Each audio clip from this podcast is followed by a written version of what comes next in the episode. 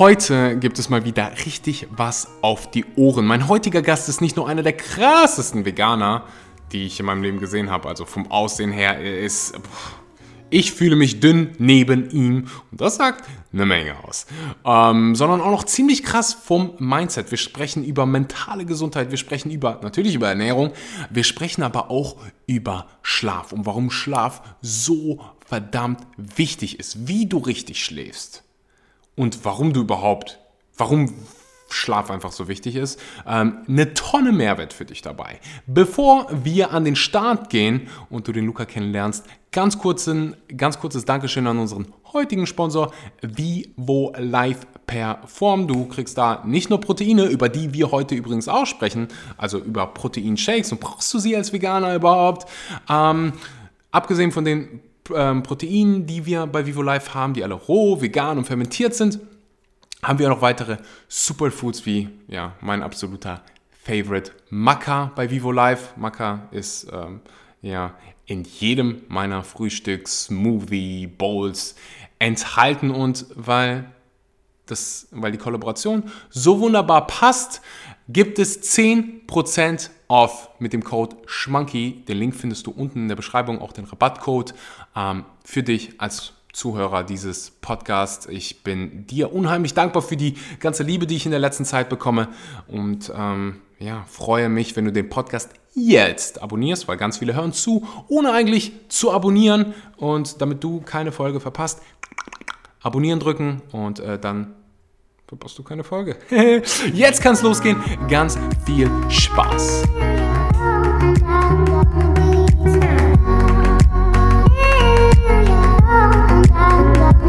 Einen wunderschönen guten Morgen, guten Mittag, guten Abend und willkommen bei einer weiteren Episode von Vegan, aber richtig. Und heute habe ich ja das erste Mal einen Gast. Hm, wie soll ich das umschreiben? ich höre ganz oft, dass Leute, wenn die mich sehen, dass ich groß aussehe und dann ja mit Muskeln irgendwie dann einschüchternd wirke, aber ja, wenn ich mir Bilder vom heutigen Gast angucke, dann äh, sehe ich so aus, als wenn ich noch nie eine Hantel angefasst hätte. Luca, wenn, was ist der Nummer eins Grund, warum Menschen nicht in Form kommen? Also zuerst einmal, äh, ich fühle mich sehr geehrt, dass ich vor so einem großen, äh, muskulösen Veganer eingeladen werde, in meinem Podcast mitzumachen. Also ich fühle, mich, ich fühle, mich, sehr geehrt. Danke, dass du hier äh, bist. ah, super. Ähm, ja, also ähm, die Frage, ähm, Kannst du sie nochmal stellen? Entschuldigung. Klar, gar kein Problem. Der Nummer eins Grund, warum Menschen nicht in Form kommen. Und ich meine nicht nur ähm, ja, Bodybuilder, sondern allgemein Anke, okay. Die, keine Ahnung, 40 Jahre ist und in Form kommen will. Alles klar. Ja, also zuerst einmal muss man eigentlich eine, ähm, ich denke, das Hauptproblem liegt vor allem bei der Diät mhm. ähm, weil man isst, was man isst. Und das ist definitiv so. Also das haben, denke ich, du und ich auch schon persönlich selbst erlebt, was die Diät ausmachen kann, mhm. ähm, wie signifikant eine Diät sein kann. Das andere ist eigentlich gar nicht so der große Teil, weil man kann immer, ähm, man kann immer draußen spazieren gehen, man kann immer Tennis spielen, man kann immer nur Golf spielen, Sachen machen, indem man sich bewegt und mhm. fit bleibt. Man muss ja nicht äh, gleich äh, Gewichte heben gehen, wenn man das gar, wenn das einem gar nicht Spaß macht. Das ist so also, wichtig.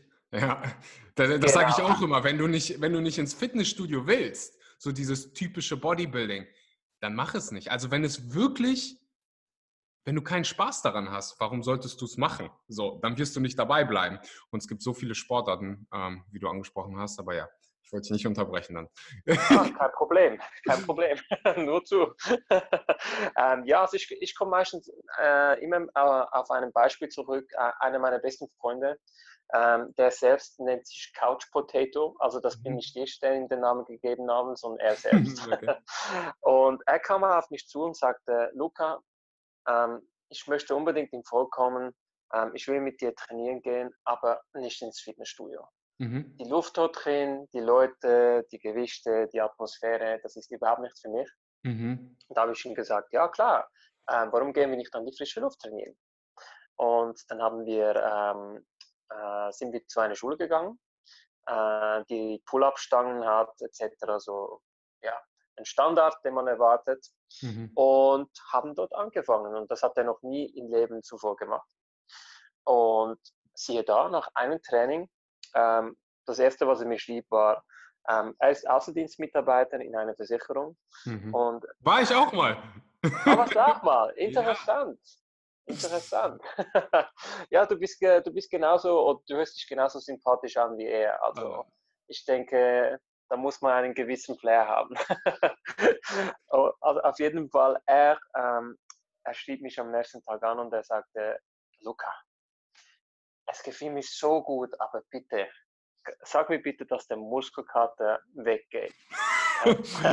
Weil wir haben, wir haben nämlich Beine trainiert und ähm, er musste am gleichen Tag oder die nächste Woche musste er immer den Kunden anrufen, bevor er einen Termin hatte und fragen, äh, in welchem Stockwerk leben Sie oder wohnen Sie? Wenn es über den zweiten Stockwerk ist, hat es einen Lift. Wenn nicht, können wir unseren Termin verschieben. Weil er war am Boden zerstört. Mhm. Und es hat ihm aber so gefallen, dass ich ähm, circa einen Monat später in die Ferien ging und er ging selbst trainieren. Er ging selbst. Mhm. Und siehe da, sechs Monate später schafft er sogar seinen ersten Pull-up. Wow. Und wow, also das. Für jeden, der nicht weiß, wie, was für. Ich erinnere mich daran zurück, äh, wie ich mich gefühlt habe, als ich meinen ersten Pull-up gemacht habe und ich kriege Gänsehaut. Das ist so dieser Moment, so wow. Ähm, wie, wie, lange, ähm, wie lange hast du denn gebraucht, circa, für deinen Bis ersten Pull-up? Ähm, ich, ich nehme an, so zwei, drei Monate. Ich habe halt immer Fußball gespielt und da hat man, da haben wir halt diese Bizeps-Pull-ups gemacht, aber so einen richtig strikten Pull-up, das, das, äh, das hat schon ein paar Monate gedauert. Also ich habe die dann immer, ähm, ich habe halt diese Klimmzüge gemacht mit, äh, mit Hilfe. Mittlerweile mhm. gibt es ja diese Bänder, ähm, wo du dann quasi Gegendruck hast, der dich hochschubst. Äh, und das hat, genau. das hat auf jeden Fall ein paar Monate gedauert. Also erst habe ich damit angefangen und mich dann immer gesteigert, gesteigert, gesteigert, bis ich dann ähm, ja irgendwann ein Pull-up machen kann. Wow, Hammer. Hammer. Ja. Also viele, viele Leute unterschätzen, was es heißt, einen Pull-up äh, zu meistern. Und zwar einen cleanen Pull-up. Also nicht so ein 0815 Pull-up, irgendwie drei Viertel hochziehen, mhm. drei Viertel runtergehen, etc. Sondern wirklich ganz rauf, ganz runter. Das ja, es ist, es ist, es ist wirklich, wie viel, wie viel man da äh, bewirkt. Und wenn man sich mal vorstellt, ich habe mir ja damals äh, das Ziel gesetzt, als ich dann ein konnte, habe ich gesagt, okay, Axel, jeden, jede Woche machst du ein Pull-up mehr. Mhm. Das sind dann ja, ja. Äh, so, äh, das war mein Ziel. Am Anfang hat es auch geklappt, aber irgendwann ging es. Weil dann, dann habe ich irgendwann überlegt, wenn ich das die ganze Zeit mache, das sind vier Pull-ups im Monat. Das heißt, es sind 48 Pull-ups mehr im Jahr. Wow. Und das ist, wenn jemand sagt, so, ich mache mach pro Woche einen Pull-up mehr, dann sagt so einer, der ja mit Training nichts an der Mütze hat, okay, dann machst du halt einen Pull-up mehr. Ähm, aber ja, mittler, mittlerweile bin ich viel, viel, viel weiter als das, aber ja, ähm, lange also, Rede. Ich schätze mal, so nach, äh, nach, der, nach der 40. Woche kamst du an deine Grenze. Ja. Yeah. das, das, das, das da sicher drin. Mittlerweile sicher mehr, wenn man sich so anschaut. Aber ja, es ist, mittlerweile schaffe ich so 20, wenn ich wirklich all in gehe, hintereinander, also richtig strikt und nicht irgendwie, also wenn man CrossFit-Style, ähm, ich bin mit, mittlerweile mache ich CrossFit, da kannst du mhm. halt mitschwingen und dann würde ich auch mehr schaffen. Aber dann ist halt ähm, äh, so gesehen gecheatet. Man, man nimmt halt Momentum mit und dann machst du keinen ja, richtigen Pull-up mehr. Wenn du, kommen wir mal rüber so ein bisschen zum Vegan. Ich habe ja. gerade gelesen, dass du seit 2010 vegan bist. Und fand, genau. die, fand die Hintergrundgeschichte äh, interessant. Aber ich, ich, ich habe es nur gelesen, ich will es aus deinem Mund hören. Was so, nimm uns mal mit zurück in das Jahr 2010, äh, war gerade Fußball-Weltmeisterschaft. In, egal wo, Brasilien, glaube ich. was, war, was war der Turning Point? Gib uns mal so Konte Kontext. Wie hast du dich ernährt? Und ja, was war, was war der Grund, dass ähm, du dann vegan geworden bist? Ja, also äh, so Zeit, Zeitreiseelemente sind auch Teil deines Podcasts. Gefällt mir so aller Endgame. Nicht schlecht. also, spulen wir mal zurück ins Jahr 2010. Also, ich habe ja eigentlich. Da war ich 15. Was? 15? Ja. ja. Wow, okay, ja, nicht schlecht. ich war dort äh, 2010, ich war dort 19 Jahre alt. Hm. Ähm, das, das Ganze fing eigentlich sehr, sehr ähm, komisch an. Und zwar, also ich wurde nicht gleich vegan, sondern ich habe meine Ernährung auf eine vegane Ernährung. Dieser Begriff existiert eigentlich gar nicht. Also ich habe meine Ernährung auf 20 umgestellt im Jahr 2010 und zwar aus folgenden Gründen. Ähm, ich war, ähm, ich wurde immer kränker, mhm. immer kränker in den Jahren zuvor. Ich hatte immer schon Magenprobleme. Äh, Entschuldigung? Inwiefern krank? Also so erkältungsmäßig oder? Ah ja, ähm, also ich hatte ähm, Brechheit, ich okay. hatte ähm, die ganze Zeit äh, Magenprobleme, ich wurde, äh, ich, äh, Magen-Darm-Grippe, es, es, ging immer um den mhm. Magen, Magen, Magen. Mhm. Und irgendwann entschlossen meine Eltern, ich weiß nicht, wie alt ich damals war, wahrscheinlich 14, 15, äh, eine Magenspiegelung zu machen. Mhm. Und äh, man hat damals nur fe feststellen können, dass der Magen ein bisschen äh, gereizt war, ähm, aber nichts Gravierendes. Und die Probleme gingen weiter und dann folgte schon auch die, eine Darmspiegelung und dann wieder eine Magenspiegelung und ich hatte schon im Alter von 18 schon etliche Darm- und Magenspiegelungen hinter mir und es ist immer dasselbe, ja, es ist ein bisschen entzündet, aber das geht dann auch schon wieder weg. Und ich wurde immer kränker und schwächer mit der mhm. Zeit. Äh. Und was mir besonders auffiel, immer nach dem Essen. Und das war ähm, ganz komisch dazumals, weil man, man fängt sich an Gedanken zu machen. Wenn man zum Arzt geht und äh, alle Ärzte, ähm, auch weiterführende Ärzte oder Spezialisten immer das Gleiche sagen. Und das und hilft sagen, nicht, ja. Genau, dann fängt man sich schon an, Gedanken zu machen, liegt es vielleicht an mir? Geht es mir gut? Fühlt, fühlt es sich so an, sich gut zu fühlen? Mhm. Obwohl es mir vielleicht nicht gut mehr geht. Man fängt alle, man fängt an, sich gewisse Fragen zu stellen. Man, man geht alles durch. Ich, ich, als ich aus Bangladesch wiedergekommen bin, hatte ich Magenprobleme. Ähm, also alles, was bei mir reingekommen ist, ging wieder raus. Oh, ähm, und also ich habe mir irgendwas in Bangladesch eingefangen, was ja, was nicht unüblich ist für Europäer, die in solche Länder kommen, wo halt unser Darm ist halt nicht darauf getrimmt, diese Bakterien. Der kennt die gar nicht und deswegen, wenn ich jetzt noch mal hingehen würde, wäre es anders. Aber als ich wiedergekommen bin, ich habe so viel mhm. Gewicht verloren und ähm, während der Zeit habe ich mein, mein, meine Doku gemacht. Das heißt, ich musste trotzdem irgendwie liefern, ähm, mhm. jeden Tag auf Achse und habe halt einfach, ich konnte nichts mehr essen und habe ähm, bin in die Apotheken gegangen zu Ärzten und habe mir alles angehört, aber keiner konnte mir so wirklich helfen. Keiner oh, hatte. Ahnung. Und vor allen Dingen, wenn es mit Ernährung zu tun, wenn es um Ernährung geht, ja. dann können dir Ärzte nicht so viel weiterhelfen. Weil Ärzte, ähm, die in ihrem Studium, und das ist jetzt nicht irgendwie subjektiv, das, ich habe einen Freund, der ist Arzt, die lernen so wenig über Ernährung, dass, dass die dir gar nicht weiterhelfen können. Dann habe ich irgendwelche Tabletten genommen, aber um auf den Punkt zu kommen, den du ansprichst, mhm. in diesen Momenten habe ich gelernt, als es mir dann wieder besser ging, boah, ist Gesundheit wichtig. Also das hört sich jetzt so romantisch an, aber oh mein Gott, ist mir ein Stein von meinem Herzen gefallen, äh, als ich wieder eine Banane oder so essen konnte. Ich habe dann übrigens, oh. meine Lösung war, ich habe ähm, meinem, ich habe absolut gefastet, das Einzige, und dann habe ich angefangen, ähm, ja, wieder mit nur Reis zu essen, Reis und Bananen. Und dann ging ja. es langsam wieder aufwärts. Also ich habe meinen Körper alle Tabletten abgesetzt, die ich vorher genommen habe. Ähm, okay. Für den Darm alles abgesetzt und dann einfach gesagt, weißt du was, ich glaube daran, dass mein Körper sich selbst heilen kann. Ich faste durch, alle Bakterien, alles raus. Mir ging es danach wieder besser. Habe 10 Kilo verloren, aber ja die auch wieder drauf. Wow. Aber wow. ja, ich weiß definitiv, wovon du redest. Ähm, wenn du sagst, das belastet ein, es stecken so viele Nervenzellen ähm, in unserem Verdauungstrakt, also in unserem, in unserem Gut.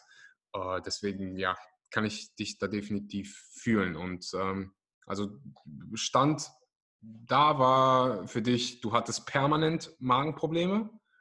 Mhm, genau, genau.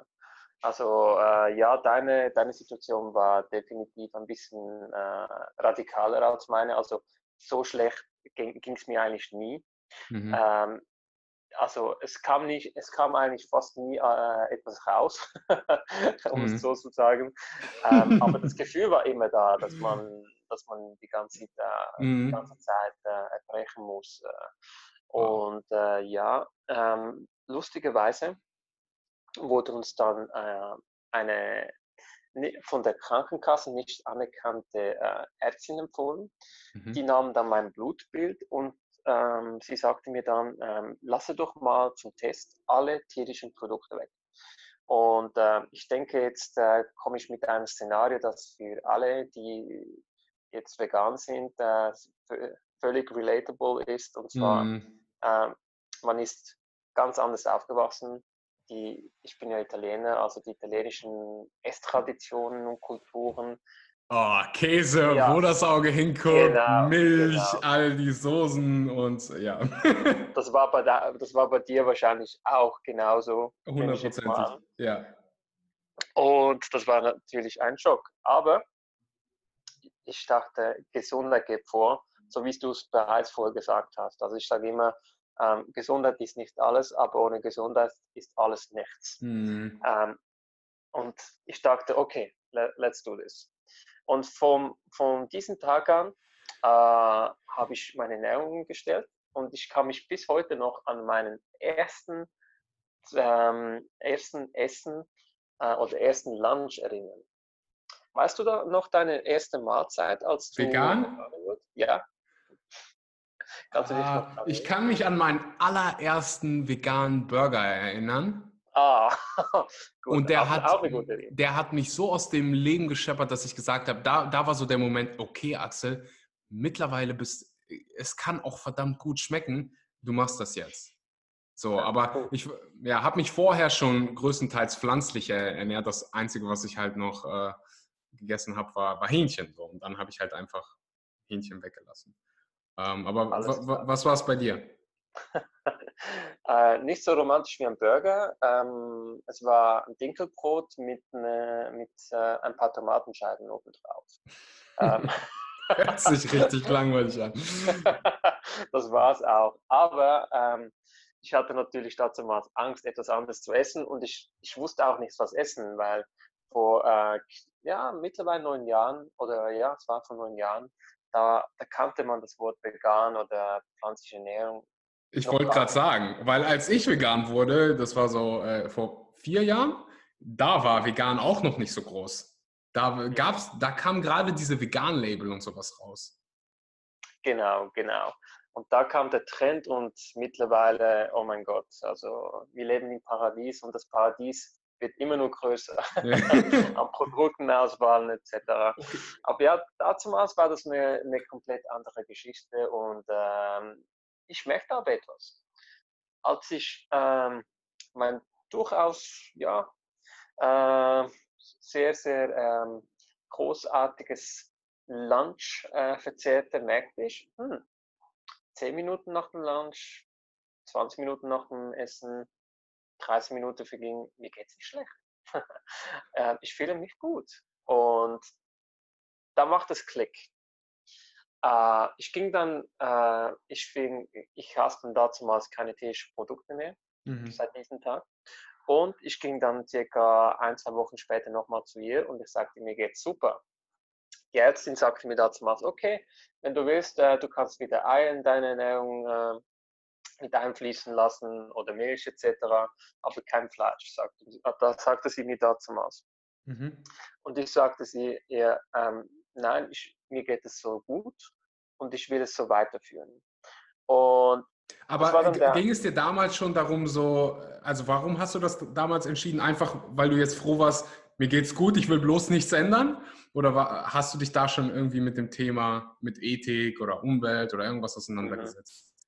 Nein, leider gar nicht. Also ähm, um es völlig egoistisch zu sagen, ähm, es ging nur um mich, um meine Gesundheit. Mhm. Und ähm, ich bin so der Typ Mensch, in, in gewissen Sachen bin ich extrem faul, aber da in gewissen anderen Sachen, zum Beispiel Sport, Ernährung, da bin ich sehr, sehr diszipliniert und mhm. ähm, ich sag dir, mir fehlt es eigentlich schon nichts. Also klar vermisse ich natürlich den Käse, den du vorhin so erwähnt hast und die anderen traditionellen Produkte. Äh, aber mir ging es gut und das war das Wichtigste dazu. Mhm. Und ja, ähm, ich, hab, ich, ging dann auch zu meiner Mutter und sagte ihr, ähm, ich will, du musst ab heute nicht mehr kochen, weil sie kochte für mich immer separat dazu aus. Äh, das war super und das schätze ich sehr, aber ich wollte äh, ihr nicht mehr oder länger zur Last fallen und ich wollte auch selber kochen lernen. Und dann habe ich äh, auch angefangen im Internet zu recherchieren, Rezepte und vor allem Studien zu lesen. Studien über Studien über Studien. Und, weil ich wollte wissen, kann man, ist das, kann man das nur temporär machen? Mhm. Kann man nur einen Monat sich pflanzlich ernähren und muss man dann wieder die Produkte einfließen lassen und dann wieder einen Monat sozusagen Detox machen etc. Oder kann ich das immer so, kann ich mich immer so ernähren? Und zu meinem Erstaunen äh, gab es dazu mal schon ein recht klares Bild in der Wissenschaft, dass äh, pflanzliche Ernährung nicht nur äh, temporär gut ist, sondern immer gut ist äh, wenn man natürlich die nötigen Supplements zu sich nahm, wie äh, B12, Omega-3 und die, die, Vitamine äh, D3. Äh, also wenn man natürlich äh, keine Sonneneinstrahlung hat. Mhm. Und das war dann eigentlich so der Start und ich, mich faszinierte das Thema Ernährung dann sehr. und übrigens war das dann das letzte Mal, äh, ich glaube, ein, zwei Monate später wurde ich dann, oder ein Jahr später wurde ich nochmals krank, glaube ich. Äh, oder ein Kollege hat mich damals angesteckt mit einer Grippe und das war das letzte Mal, dass ich krank wurde. Dann, danach war ich nie mehr krank. Ich konnte. Nie, nie mehr Magenprobleme? nie wieder Magenprobleme. Ähm, ich, und ich ging, äh, ich ließ mein Blutbild entnehmen von circa eineinhalb Jahren mhm. bei meinem äh, Ernährungsberater. Und das Erste, was er mir sagte, sagt, Luca, dein, dein Blutbild ist, ist das Beste, das, das ich hier entnommen habe in meiner Praxis. Also, und wenn man sich die anderen Blutbilder anschaut, ich weiß, du hast das wahrscheinlich auch schon gemacht, aber wenn man sich die anderen veganen Blutbilder anschaut, wow, das muss man nur sagen, wow, also Kudos. Und ja, ähm, richtig vegan wurde ich dann eigentlich vor circa, ähm, wann war das, drei oder vier Jahren. Was meinst du mit richtig vegan? Ja, also die Ernährung ist ja ein großer Teil in der veganen Lebensweise. Hm. Aber man kann sich pflanzlich ernähren und trotzdem Ledersachen kaufen äh, oder anderen tierischen kosmetischen Produkte kaufen. Absolut. Und, Super interessant, dass das wusste ich nicht. Da habe ich mich geirrt. Ich hatte, ich weiß nicht mehr, wer es mir erzählt hat. Ähm, aber der Begriff plant-based mhm. ist nicht gleich, ich ernähre mich 100% pflanzlich. Wusstest du das? Plant-based heißt, ähm, dass du dich, glaube ich, zu 90 oder 95 Prozent, also größtenteils pflanzlich ernährst. Das heißt ah, nicht, ah, ja. ja. genau das habe ich auch gedacht. So ein Quatsch, so viel, äh, das ist absoluter Unsinn. Aber ja, wir leben in der Wikipedia-Zeit und ich gucke es jetzt gerade in dem Moment nochmal nach. Ähm, dann habe ich es nachgeguckt und ich so, was? Das wissen die meisten gar nicht. Aber ja, plant-based heißt äh, nicht irgendwie vegan. So. Also nicht okay, mal vegan nein. ernähren. Aber ich weiß definitiv, was du meinst, wenn du sagst, ähm, zu vegan gehört irgendwie äh, mehr dazu als, äh, ja. Klar, du hast das vorhin schon bereits angesprochen, aber zuerst mal danke, äh, Alex, das wusste mhm. ich auch nicht. Man lernt immer wieder was Neues dazu. Und ich bin genauso überrascht wie du darüber. Also plant-based, okay. Aber gut, man will ja, Wikipedia will man natürlich nicht äh, in die Frage stellen, oder? Nein. Äh, ein zynisches Lachen. Nein. Es ist tatsächlich ein geschützter Begriff. Also ähm, Okay. ich, ich habe es hier gerade nochmal aufgerufen. Es ist, Mhm. ist äh, ja solide, was die hier sagen. Ähm, Alles klar. Aber ja, spielt auch nicht die, nicht die allergrößte äh, Rolle. Ich denke, dass die meisten, die irgendwie plant-based sagen und sich selbst plant-based nennen, auch in Wirklichkeit so Genau, zu das- 99 das denke Prozent ich auch. vegan sind. Genau, das denke ich auch. Und ja, vor, ähm, ich war dann eigentlich plant-based, ähm, in dem Sinne zum Beispiel äh, dazumals ging ich dann, ich ernährte mich in der Schweiz 100% pflanzlich. Aber wenn ich dann zum Beispiel meine Kollegen dazumals, also vor sehr vielen Jahren, äh, in die Ferien ging, gab es dann schon vielleicht mal eine Pizza mit, mit Käse, weil ich, weil ich die Connection noch nicht machen, machen konnte. Mhm. Ich dachte mir auch, Fleisch esse ich seit, des, äh, seit jenem Tag nie mehr, aber Milchprodukte nur in den Ferien. Mhm. Und ähm, ich dachte dann immer so, ja, der Kuh passiert doch nichts, oder? Also ich meine, dazu, damals wusste ich das noch nicht und dann kamen die Dokumentationen wie äh, Cowspiracy, Earthlings. Mhm. Aber was mich interessiert, äh, ging es dir dann gesundheitlich nicht schlecht, also nach dem Essen quasi? Nach der Pizza? Mm, Nein, es ging mir nicht schlecht. Ähm, allerdings, äh, ja, man merkte schon, dass, dass es sehr schwer auf dem Magen äh, lag. Mhm. Ähm, aber ich wollte äh, damals den Kollegen auch nicht zur Last fallen. Kann ich absolut nachvollziehen. Ich, de ich denke ganz oft zurück, so wenn ich komme aus einer russischen Kultur Mhm. und meine Oma war so äh, alles für mich und ich war alles für meine Oma. Und Mhm. wenn die, oh, ich habe ihr Essen geliebt. Und es war halt aber alles mit Fleisch und Milch und sie hat immer gebacken. Ich glaube, ich Mhm. hätte ihr Herz gebrochen, wenn ich zu ihr gekommen wäre und hätte so gesagt, so, "Mm, mm, Oma, ich kann das nicht mehr essen. Äh, oder nicht, ich kann das, ich will das nicht mehr essen. Ähm, aber meine Oma, die wäre wahrscheinlich wäre hingegangen und hätte die hätte hätte vegan angefangen zu backen. Aber ja, gerade auch in Italien, wo Familie und äh, Essen in so- sowas Krasses in der Kultur ist, stelle ich mir das unheimlich schwer, schwer vor, dass ja auf einmal ähm, du nicht mehr die Pasta Carbonara essen kannst. genau. Äh, ja, also ich denke, es war, es war ähnlich schwer wie bei dir. Also russische Tradition und italienische Tradition. Äh, Russen sind sehr stolz und genauso sind das Italiener. Mhm. Und äh, das, ja, also in, in der ganzen Familie ähm, war es natürlich schon ein bisschen äh, komisch da. Ich kochte für mich dazumals, so wie ich das bereits vorhin erwähnt habe. Und meine Mutter kochte separat für die ganze Familie, also für mich. Mhm. Aber ähm, es gab diesbezüglich nie Probleme, weil ich super Eltern habe. Mhm. Und vor allem, äh, nachdem sie das Blutbild dann gesehen haben, nach sehr vielen Jahren, dann wurde ihnen auch klar, dass es mir super ging. Und ich meine, sie, sie sagen es ja auch, weil ich bin einer, so, so wie du, nehme ich an, der sehr viel Sport macht. Mhm. Und ähm, also ich persönlich nehme auch keine, keine Supplements zu mir, also äh, Fitness-related Supplements Mhm. äh, wie Proteinshakes, Kreatin etc. Das habe ich noch nie genommen, weil ich äh, immer das Gefühl habe und hatte und äh, fest davon überzeugt bin, dass äh, eine Whole Plant-Based Food Diet, also unverarbeitete pflanzliche Produkte, mehr als nur alles deinem Körper geben können, um die leeren Reserven aufzufüllen. Tausendprozentig. Bin ich voll und ganz bei dir. Und ich sage das mit dem, mit dem Hintergrund, dass ich zum Beispiel, ich hatte gerade mein Frühstück und ich nehme Proteinshakes. Also nicht Mhm. Proteinshakes, sondern äh, Proteinpulver. Das ist, Mhm. ähm, also früher habe ich es nicht gemacht, einfach weil ich es nicht vertragen konnte. Ich habe Pickel Ja. bekommen, ich habe mich unheimlich schwer danach gefühlt. Also auch als ich vegan wo- geworden bin. Da war so das erste, oh, äh, um genug Protein. Wir hatten noch nicht all diese Influencer, all diesen Research, den wir jetzt haben. Also jetzt haben wir viel mehr. Ähm, ich ich, ich habe gedacht so, okay, ich muss jetzt Protein irgendwie genug bekommen. Und kann man sein Protein nur durch pflanzliche Ernährung bekommen?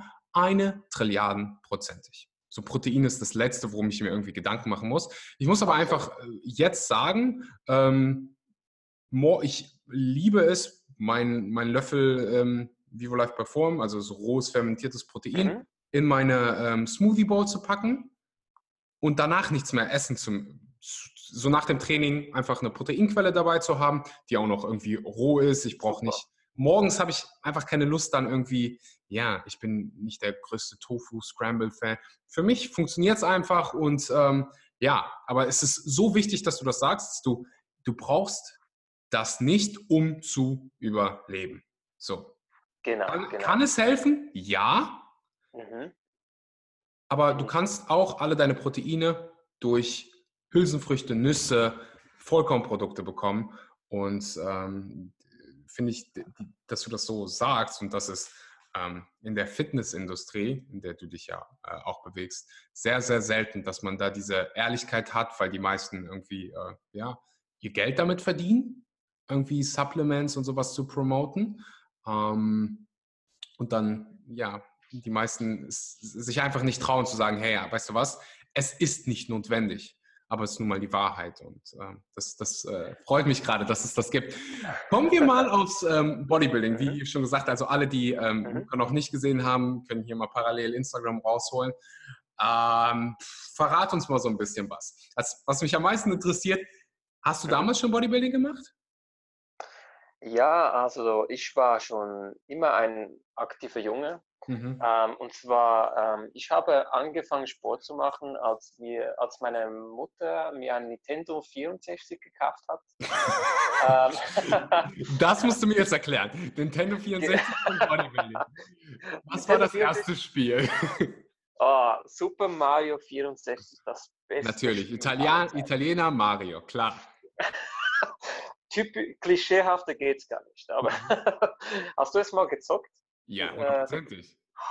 Das Spiel war, mein Gott, das war alles für mich. Und äh, meine, Fut meine Mutter fand es damals natürlich, äh, zuerst fand sie es gut, weil sie sah, ah, das erste 3D-Spiel. Weil sie Ruhe ah. hatte.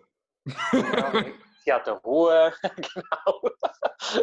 ähm, aber dazu hatten wir nur einen Fernseher und der war natürlich immer besetzt von mir und von meinem Bruder. und das war dann irgendwann nicht so witzig, vor allem wenn sie Nachrichten schauen, schauen wollten. Äh, ja, und äh, am Anfang war es toll. Zeit gingen wir immer mehr und mehr auf den Wecker und irgendwann sagte sie, okay, eine Stunde und dann geht ihr raus. Mhm. und so fingen wir uns dann an, äh, mit Kollegen zu treffen, Sport zu machen. Und ähm, ich ging dazu mal sehr viele Sportarten durch. Also über Karate, Fitnessboxen etc. Aber ich sage den Leuten immer, also take it with a grain of salt. Äh, ich kann kein Karate, ich bin auch kein Boxer, ich habe kein Sparring gemacht, ich ging dort nur, um fit zu bleiben. Mhm. Also erwartet von mir nichts. Äh, kein, keinen Ip-Man-Move oder so. Also äh, und ja, dann ging, dann fing es, dann fing, der, ging, das Ganze mit meiner Gesundheit an. Also es ging mir schlechter und ich musste vom Fitnessboxen auf äh, Fitness umstellen, weil ich gehen konnte, wenn es mir gut ging mhm. und ich mich mehr an keine Zeiten binden muss. Aber ich fand es dann auch ziemlich cool, Fitness. Mhm. Und ähm, das war circa ein Jahr, bevor ich auf pflanzliche Ernährung umgestellt habe. Und ja, seit ich trainiere seit knapp zehn Jahren nun Fitness. Also ich habe auch, auch äh, Calisthenics umgestellt für zwei Jahre, kurz nachdem ich äh, die pflanzliche Ernährung ähm, auf mhm. pflanzliche Ernährung umgestellt habe äh, Calisthenics war und ist immer noch definitiv ein großer Teil. Meiner, Für alle die, die gerade Calisthenics hören und keine Ahnung haben, was das ist, oh ja, das, ist kein, kein, das ist im Prinzip ähm, Fitness nur mit deinem Körpergewicht, ganz viel ähm, Klimmzüge, Muscle-Ups, ähm, hat so ein paar Gymnastik, äh, also Touren-Elemente, wenn ich das richtig habe. Also im Prinzip Training mit deinem Körpergewicht, nicht wahr? Genau, genau. Also es gibt auch noch den Begriff Weighted Calisthenics, das habe ich dann auch nach circa eineinhalb Jahren gemacht. Da kann man zu all den Übungen, die du vorhin be bereits erwähnt hast, kann man noch Zusatzgewichte, also es gibt ja sogenannte Gürtel, die man sich um die mhm. Taille schnallen kann und man kann Ge Gewichte dran tun und Pull-ups und Dips machen, das ist immer noch eine meiner absoluten Lieblingsübungen. Äh, dann habe ich das angefangen. Irgendwann äh, habe ich mir immer mehr und mehr Interviews angeschaut von Arnold Schwarzenegger und anderen legendären Oldschool äh, Bodybuildern und so ziemlich alle haben immer gesagt, du musst deinen Muskel schocken. mach, mach jede Woche was anderes. Also such deinen Mus Muskel so zu schocken, dass er, dass du ihm etwas gibst, was er sich nicht erwarten kann. Mhm. So habe ich äh, angefangen, meine heutige Trainingsphilosophie zu schmieden, dass ich quasi, ähm, ich habe ein Sechs-Wochen-Programm und in diesen sechs Wochen äh, mache ich jede Woche etwas anders. Also die gleichen Übungen kann man aber anders ausführen. Also mhm. Also sprich, du nimmst weniger Gewicht und machst die, äh, die Übung, führst du langsamer aus. Mhm. Du nimmst mehr Gewicht und machst weniger Wiederholungen. Du nimmst äh, ein moderates Gewicht und machst dafür ein bisschen mehr Wiederholung mit normalem Tempo. Und es gibt neue Reize und äh, ich muss sagen, seit ich das so mache, ich mache es seit zwei Jahren so, äh, die Resultate äh, waren super bis anhin. Und äh, ja, das ist so ein bisschen meine Trainingsphilosophie. Das ist, ist das ist interessant. Ja, das ist interessant, dass du das ansprichst. Also ich habe äh, jahrelang einfach ähm, Bodybuilding gemacht. Mhm. Ähm, einfach ins Fitnessstudio gegangen. Ich war halt dieser ganz, ganz dünne, schmächtige Typ, äh, lang, habe halt immer Fußball gespielt und habe dann, dann sind wir mit Fußball ins Gym gegangen und ich erinnere mich, also die, diese ganzen Hormone, die da rausgepumpt wurden, ähm, waren mhm. unglaublich und dann ähm, ja, ist es halt einfach cool damals gewesen, wenn du, wenn du krass aussiehst. So muss man sagen. ja, genau. Also ich, ich habe es definitiv damals gemacht, als ich jung war, ähm, um mir Respekt zu verschaffen. Auch weil es mir mhm. Bock gemacht hat, aber das hat mir gefallen. Und ähm, ja, so bin ich da hingekommen. Und dann in den letzten paar Jahren, wo du so neue Reize ansprichst, oder besonders im letzten Jahr, ähm, wurde ich das erste Mal mit in CrossFit Gym genommen. Und mhm. äh, für alle, die, die keine Ahnung haben, was CrossFit ist, CrossFit, deswegen heißt es auch CrossFit, weil es quasi alle Sportarten ineinander hat. Ähm, du hast Touren, du hast Olympic Weightlifting, also diese olympische Gewichtheben, du hast Fitnesselemente, du hast Schwimmen, du hast Turnen. Und als ich damit angefangen habe, mhm. ist mein Körper explodiert wie noch nie zuvor. Ich dachte, ich würde jetzt eher verlieren, weil du sehr viel Cardio auch machst.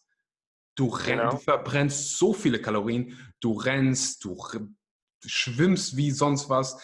Und ich dachte, ich werde verlieren, aber im Gegenteil, ich habe aufgebaut und ich habe mich ich bin die ganze Zeit gefragt, so, ha, okay, ich werde stärker, aber was ist, was ist wirklich der krasse Grund, warum ich gerade so viel aufbaue?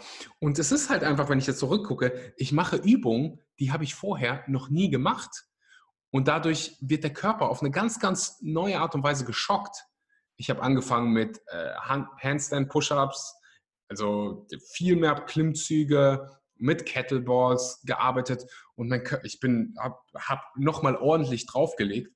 Ähm, deswegen finde ich das sehr, einen sehr, sehr interessanten Punkt, für, auch für alle, die irgendwie Fitness machen, dass man sich immer wieder neue Reize setzt. Und ganz, ganz ehrlich, das ist der Grund vermutlich, dass ich bei CrossFit geblieben bin, weil du immer jedes Workout ist quasi irgendwie neu. Du hast halt Workouts, die wiederholen sich, aber jeden Tag ähm, hast du vari eine Variable, die sich irgendwie ändert. Und ähm, ja, das ist ein wunderbarer Punkt, den du, also, ansprichst. Das heißt, alle deine Muskeln sind komplett plant-based. Also hast du. Genau, also ich habe äh, ein Jahr zuvor, äh, bevor ich umgestellt habe, habe ich schon trainieren können, aber ähm, ich war eigentlich ein Jahr nicht plant-based, aber in diesem Jahr konnte ich, konnte ich auch nicht so gut trainieren, weil ich oft krank war. Mhm. Und äh, in diesem Jahr konnte ich wahrscheinlich kaum was aufbauen. Okay. Aber in diesen, in diesen knapp neun äh, Jahren äh, konnte ich am Stück trainieren. Also ich, ich trainiere zurzeit äh, sieben bis acht Mal pro Woche an sechs Tagen. Und das konnte ich durchziehen für über Jahre hinweg ohne Pause. Also die längste Pause war mal, als ich in äh, Thailand war. Und äh, wir wurden eingeladen in so ein, äh, oh, wie, wie hieß Resort? Hat Jai. Hat Jai. Kennst du den Ort? Hat Jai, ne? Äh, ist nicht so touristisch. Äh, wir haben dort Kollegen und wurden dort eingeladen und äh, sie führten uns da zum was rum und äh, da hatten wir keine Zeit für, für Sport etc. Mhm. Das war völlig okay, aber das war drei Tage. Also das war sozusagen der, den längsten Break, äh, den ich machen musste. Weil ich wurde da zum, ich wurde nie krank und mhm. Äh, ähm, ich habe die Liebe nie verloren an den Sport. Ich habe meine meine Leidenschaft, meine Passion, Disziplin nie verloren. Ganz im Gegenteil, sie wird immer größer, so wie wahrscheinlich bei dir. Die mhm. Resultate kommen immer besser.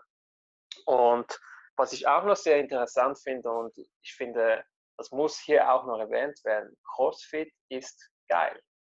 Viele Leute ziehen den Namen in den Dreck und ich weiß nicht wieso. Also ich kann dir sagen, wieso. Also äh, ich habe das selber. Ah, zum Beispiel, du machst halt Übung in Anführungszeichen falsch. Du fälschst mhm. sie ab, wie zum Beispiel mit den Klimmzügen. Du nimmst Schwung, du nutzt Momentum.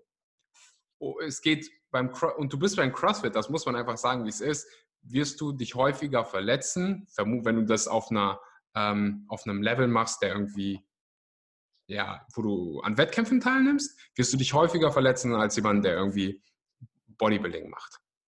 Auf einem natürlichen Level. So, ich werde mich vermutlich öfter verletzen als du. Ähm, aber ja, das, das, was die wenigsten, das die, was die meisten unterschätzen, und ich glaube, CrossFit hat so viel Potenzial, ist die Community dahinter. Dass du Sport, deswegen sind ja Kurse so beliebt bei Frauen, dass du Sport gemeinsam machst. Deswegen macht es auch so viel Spaß, einen Trainingspartner zu haben, weil man zusammen das macht. Und Menschen sind einfach Wesen, die wollen Sachen zusammen machen. Da bin ich absolut bei dir. Und es macht dann einfach so viel Spaß, zusammen zu trainieren. Also ich trainiere immer lieber mit anderen als alleine. Und das ist einfach so, gerade für Leute, die, die einfach nur so ein bisschen Sport machen wollen, um sich fit zu halten, finde ich, ist das eine super Alternative. Du hast kein Zeit, keine Zeit, irgendwie an deinem Handy zu sein. Ähm, du hast immer jemanden dabei. Du machst so einen Kurs und du, du hast jemanden dabei, der, der dir zeigt, wie du trainierst. Und wenn ich so an die Fitnessstudio-Zeiten denke, dann rennen da 80 Prozent rum und haben gar keine Ahnung, was die da machen und äh, verbringen 90 Prozent der Zeit am Handy und ja, machen da irgendwas. Handy und, äh, und Geräte. Ja. Handy, Handy und Geräte besitzen, genau. ähm, ja, also kleine Schleichwerbung hier für CrossFit. Du hast gerade die Ernährung angesprochen. Äh, wie mhm. sieht so ein typischer Full Day of Eating aus bei dir? Wie viel Kalorien isst du jetzt? Wie, äh, ah, wie groß bist du? Mhm. Gewicht? Also, wie viel Kalorien? Ich bin, ich bin, wenn ich deine Bilder angucke und meine, ähm, dann liegen, dann siehst du wahrscheinlich aus wie, wie äh, The Rock und ich wahrscheinlich wie ähm, Al Pacino neben dir oder äh, also nein, ich bin, ich sage immer, an guten Tagen bin ich 1,70 Meter, aber nur an guten Tagen. nein, ich bin circa 1,70 groß. Mhm. Äh, zurzeit wiege ich äh, circa 76, 77 Kilogramm. Äh, und ich habe noch nie Makros gezählt, noch nie Kalorien gezählt. Äh, daher kann ich dir diese Fragen leider nicht beantworten. Du, du isst also so, wie du, wie du lustig, also du hörst so auf deinen Körper. Genau, also ich habe schon, äh, zum Beispiel, ich weiß schon, was ich heute Abend essen werde und mhm. plus minus die, die Mengen, die mir reichen, um mich äh, aufzufüllen und zu mich sättigen. Mhm. Äh, das habe ich schon, aber das kann natürlich variieren. Es gibt Tage, äh, da habe ich mehr Hunger und dann mache ich mir ein bisschen mehr zu essen und es gibt Tage, da habe ich weniger. Also das ist, äh, das ist recht flexibel bei mir. Mhm. Aber ähm, um deine Frage zu beantworten, also ein Full Day of Eating sieht bei mir so aus. Also morgen, der, mein, äh, bevor ich arbeiten gehe, mein Wecker geht um 5.15 Uhr an. Mm. Kommt an gewissen Tagen zum Teil um vier, wenn ich um halb fünf ins Fitnessstudio gehe morgens. Ähm, Wie kriegst du das denn? Sorry? Wie kriegst du das denn um 4 Uhr? Also äh, wird jetzt, denken sich jetzt die Leute, die gerade zuhören. Ich bin ein Riesenfan davon. Ähm, mhm. Aber ja, wie, wie, wie schaffst du das, wenn morgens der Wecker klingelt? Wie schaffst du es aufzustehen und nicht zu sagen, so, Alter, es ist gerade 4 Uhr, warum zum Geier sollte ich jetzt ins Fitnessstudio gehen? Ist es, du lebst in der Schweiz, also ist es vermutlich auch noch eisig kalt. Also zurzeit nicht. Ach ja, ja, ja, jetzt gerade ist überall heiß, ja. Nein, also äh, normalerweise trainiere ich, äh, ähm, also am Wochenende, wenn ich frei habe, trainiere ich immer, stehe ich auf und gehe, gehe ins Training. Mhm. Äh, wenn ich arbeiten gehe und keine Termine habe am Abend, also sprich wegen der Arbeit, dann gehe ich immer auch nach, der, nach dem Arbeiten, gehe ich dann immer direkt ins, äh, ins Gym. Mhm. Ähm, aber an gewissen Tagen, äh, wenn ich in Projekte eingeteilt bin etc., dann muss ich länger arbeiten und ähm, ich bin ein Mensch, der so um 10 Uhr, 11 Uhr ins Bett geht. Mhm. Da kann es dann schon ziemlich knapp werden. Äh, und daher ich, stehe ich einfach früher auf, wie, weil ich zitiere jetzt Arnold Schwarzenegger, wenn du keine Zeit hast, dann, dann fang, an, fang an einfach schneller an zu schlafen. das ganz, ganz so wichtig. Das habe ich auch ganz, ganz lange gesagt. Mittlerweile bin ich so ein, so ein Fan von gutem Schlaf. Und als du gesagt hast, du gehst um 10 Uhr schlafen, hat mich das schon sehr, sehr glücklich gemacht, weil es gibt ähm, Studien, Schlafstudien. Ich bin verrückt, wenn es um irgendwie äh, ja, Gesundheit geht und du kannst deine Gesundheit verbessern. Ähm, da hat man die Schlafqualität untersucht. Wenn du, beide schlafen acht Stunden, beide Gruppen. Die einen gehen um zehn schlafen, die anderen nach zwölf. Mhm. Obwohl beide Gruppen gleich viel schlafen an Stunden, ist die Schlafqualität bei den Leuten, die vor zwölf Uhr schlafen gehen, deutlich besser als, obwohl die von 12 bis 8. Und wenn ich so zurückdenke an meine Zeit, ja, ich fühle das. So, ja. definitiv. Ja.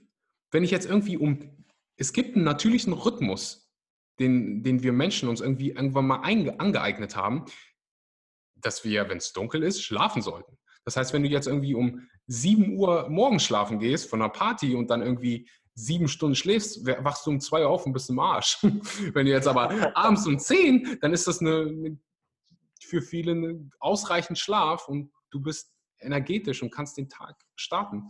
Ähm, also ja, Ani, ich liebe Ani, nur an der Stelle, also Schlaf ist das Letzte, womit ich äh, ja, irgendwie spielen würde.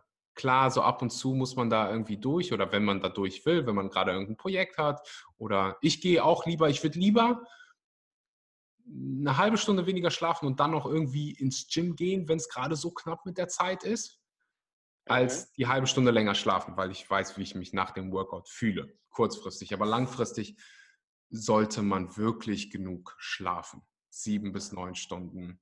Ähm, ja, ich, ich hoffe einfach nur, dass Menschen das, weil es gibt wirklich ganz, ganz viele auch Jugendliche, die sitzen dann irgendwie bis halb eins am Rechner und haben am nächsten Morgen Schule um 8 Uhr, stehen dann um 7 auf und fühlen sich wie Dreck.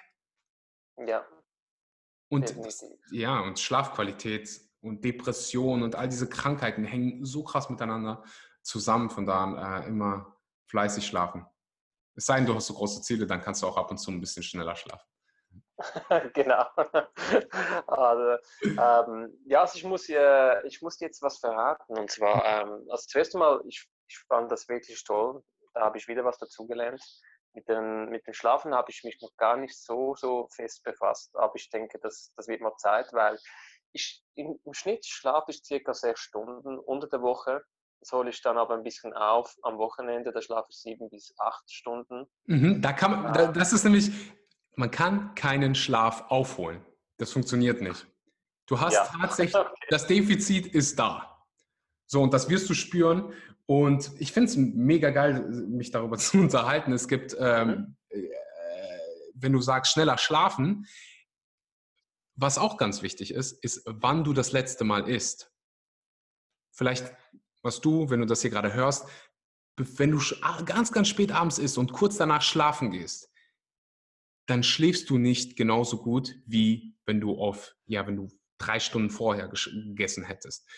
Weil dein Körper will dann schlafen und verdauen gleichzeitig. Und verdauen ist ein riesengroßer Prozess, kostet eine Menge Energie, da muss so viel bewegt werden.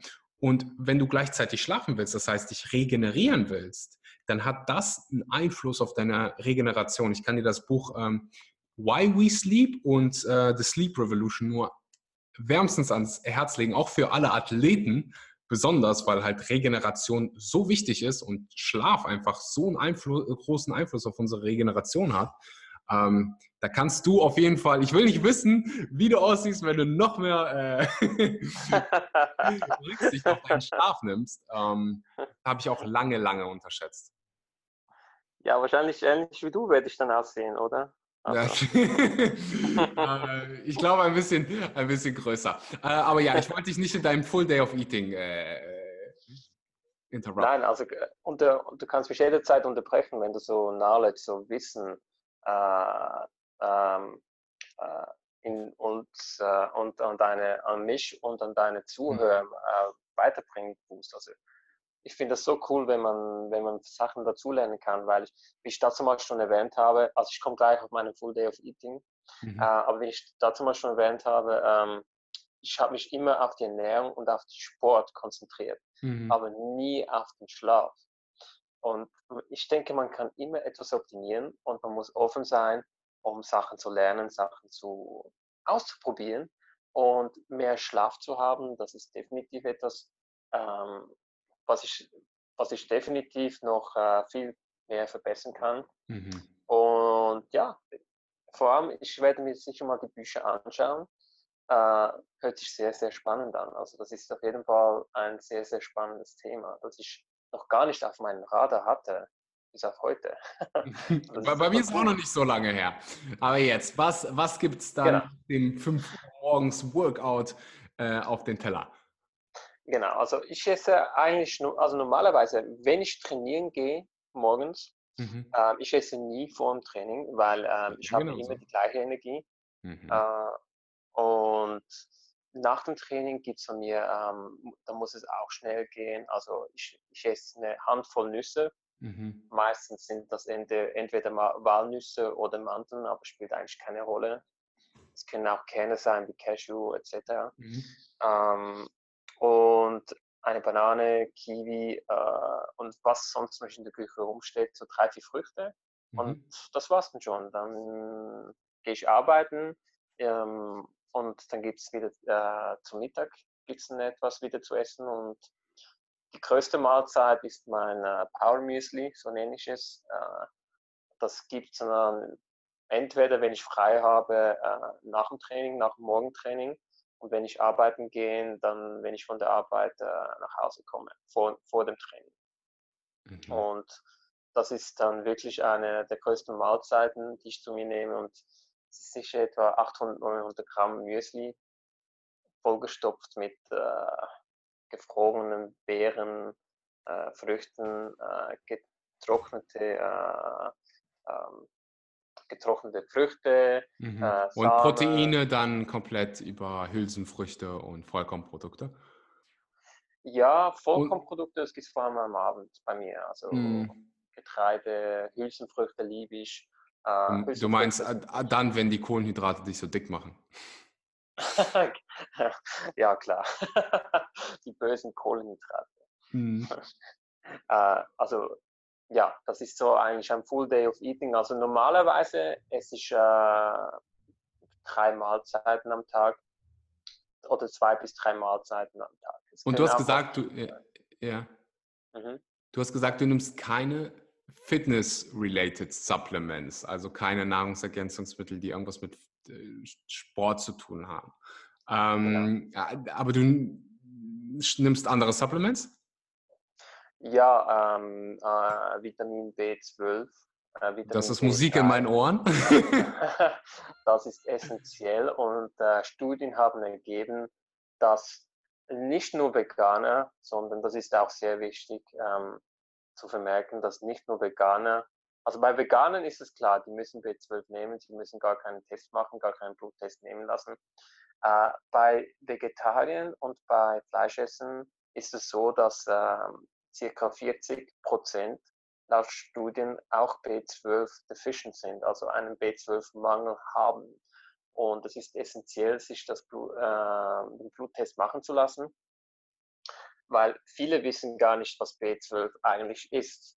Das sind ja eigentlich, ähm, B12 sind sozusagen Mikroben, die man, man fand die früher in dem Boden oder sie sind ja bei uns, ich glaube im Magen oder im Darm werden die ähm, produziert, aber sie sind so weit unten bei uns Menschen, dass sie nicht ins Blut gelangen und darum müssen wir das über die Nahrung aufnehmen. Und B12 wird ja den Tieren in die Nahrung zugeführt. Also wenn man Fleisch isst, ist man eigentlich ein Tier, äh, das B12 gegessen hat. Das gleiche wie bei, bei dem Fischöl und dem Algenöl. Die Fische essen die Algen und das Omega-3 äh, gelangt dadurch in den Fisch und man kann das eigentlich ganz einfach umgehen, indem man einfach direkt das Supplement kauft, ohne dass man ein Tier, ein Tier töten muss oder es großziehen muss, es füttern muss, etc. Man kann den ganzen Weg umgehen was natürlich super für die Umwelt ist, super für deine Gesundheit und äh, die auch einiges sparen kann, weil Vitamin B12 ist definitiv äh, günstiger als ein Stück Fleisch. Na, definitiv. Und äh, man, ich, ich finde das schön, dass du das so angesprochen hast, dass du nicht nur dieses Stück Fleisch kaufst, sondern viel mehr. Also die ganzen Supplements und ich, man darf Antibiotika eigentlich nicht zu einem Supplement äh, zählen. Aber da ist ja, sind ja auch noch ganz, ganz andere Sachen drin, die du gar nicht siehst, die gar nicht hinten drauf stehen müssen äh, von, den, von den Zutaten her. Und B12, genau. ich habe neulich einen Post gemacht und äh, manchmal tut mir mein Herz ein bisschen weh, weil dann kommen halt auch Veganer, die dann sagen, du, ich bin jetzt schon irgendwie drei Jahre vegan und ich habe noch nie B12 genommen und mir geht's super. Und ich habe meine Blutteste, ähm, ich habe einen Bluttest gemacht und die, die sind auch alles, alles ist in Ordnung. Und ja, weißt du, und ich, ich hatte sogar einen dabei diesmal, der mir gesagt hat, neun Jahre vegan und noch nie irgendwelche Probleme gehabt, Blutwerte sind optimal. Ich weiß jetzt nicht, wie valide das ist, ob das alles so stimmt, aber selbst wenn es stimmt, dann bist du ein Sonderfall und die Fälle wird es geben. Und es gibt auch Lebensmittel, die teilweise B12 enthalten. Wir in der Ernährungswissenschaft kennen wir einfach noch keine sichere Quelle für Vitamin B12. So, Tempe hat beispielsweise ein bisschen B12, aber die Mengen sind so gering und B12 ist einfach so ein wichtiges Thema, dass man, dass man das einfach nicht unterschätzen darf. Und, äh, ja, und übrigens für die, die, die jetzt irgendwie sagen, ja, ich gehöre zu denen, die irgendwie drei Jahre kein B12 genommen haben. Der Grund, warum das den meisten so geht, ist, dass du B12 speicherst. Du, B12 speicherst du in deiner Leber und du hast da so einen riesengroßen Vorrat und wenn der Vorrat irgendwann leer ist, dann, dann hast du ein Problem. ja, es ist ja für die Zellenerneuerung äh, zuständig. Und ja. das kann ja alle Arten von Problemen auslösen, wenn die Zellen nicht mehr erneuert werden, weil die werden ja kontinuierlich äh, erneuert, unsere Zellen. Und ja, das kann zu allerlei Problemen führen. Aber um, sorry, wenn ich dich unterbreche, aber du sprichst etwas sehr Gutes an. Äh, wir haben Speicher, B12-Speicher, die je, je nachdem äh, nach einem Jahr abgebraucht werden sein können oder auch erst nach vier, fünf Jahren. Aber Fakt ist, und das weiß man auch, dass B12-Speicher irgendwann mal leer sind, wenn man sie nicht auffüllen tut. Und das nur durch die Ernährung zu machen, klar, man, man hat Sonderfälle, so wie du sie bereits vorhin erwähnt hast. Äh, die Personen, die dir das gesagt haben, kann, das kann ja sein und das glaube ich denen jetzt auch mal, dass das wirklich so ist. Äh, aber man, es ist, ich sage immer, es ist sehr, sehr riskant und es ist nie gut, wenn man sich an Spezialfälle, wenn man Spezialfälle zu Normalfällen macht. Weil der 100-jährige Raucher, den wir ja alle so lieben und kennen. ja, genau, das ist genau der Punkt. genau, also das heißt nicht, dass das optimal ist. Das, das gleiche auch mit den Cholesterinwerten etc. Es gibt immer die Ausnahmen. Ja. Aber die Ausnahmen soll man ja nicht zu Normalfällen machen, weil für die meisten Menschen, und das ist wahrscheinlich für 70, 80, 90 Prozent der Menschen, ist das nicht aussagekräftig und kann unter anderem sehr, sehr gefährlich sein. So sieht's aus. Wenn du Jetzt stell dir vor, kennt ihr in der Schweiz Pippi Langstrumpf? Klar. das habe hab ich sogar für gern geschaut als kleines Kind. ich mag die Pipi Langstrumpf-Attitüde. Ich mache mir die Welt, wie sie dir gefällt. Ähm, äh, wie sie mir gefällt. Jetzt stell dir mal vor, du kannst das machen und du kannst eine Sache an der Ernährung der vom Otto Normalverbraucher äh, ändern. Du kannst, du kannst eine Sache, entweder ja, die Menschen essen mehr davon oder du kannst hingehen und sagen, ich will, dass die Menschen aufhören, was weiß ich, Milchprodukte zu ändern, was, äh, zu essen. Was wäre die eine Sache, die du ändern würdest, wenn du einen Tag Pipi Langstrumpf wärst? Puh, okay. Also, Pipi Langstrumpf. Es wäre einfacher, wenn du, ähm, wenn wir wieder zurückgehen auf Endgame und du sagst, äh, look at das den Infinity Gauntlet. Was mach, du hast einen Wunsch frei. Was machst du? ähm, also, oh, sehr gute Frage. Ich überlege gerade für mich selbst auch, was würde ich machen? Mhm. Ich würde, für mich ist die Antwort klar.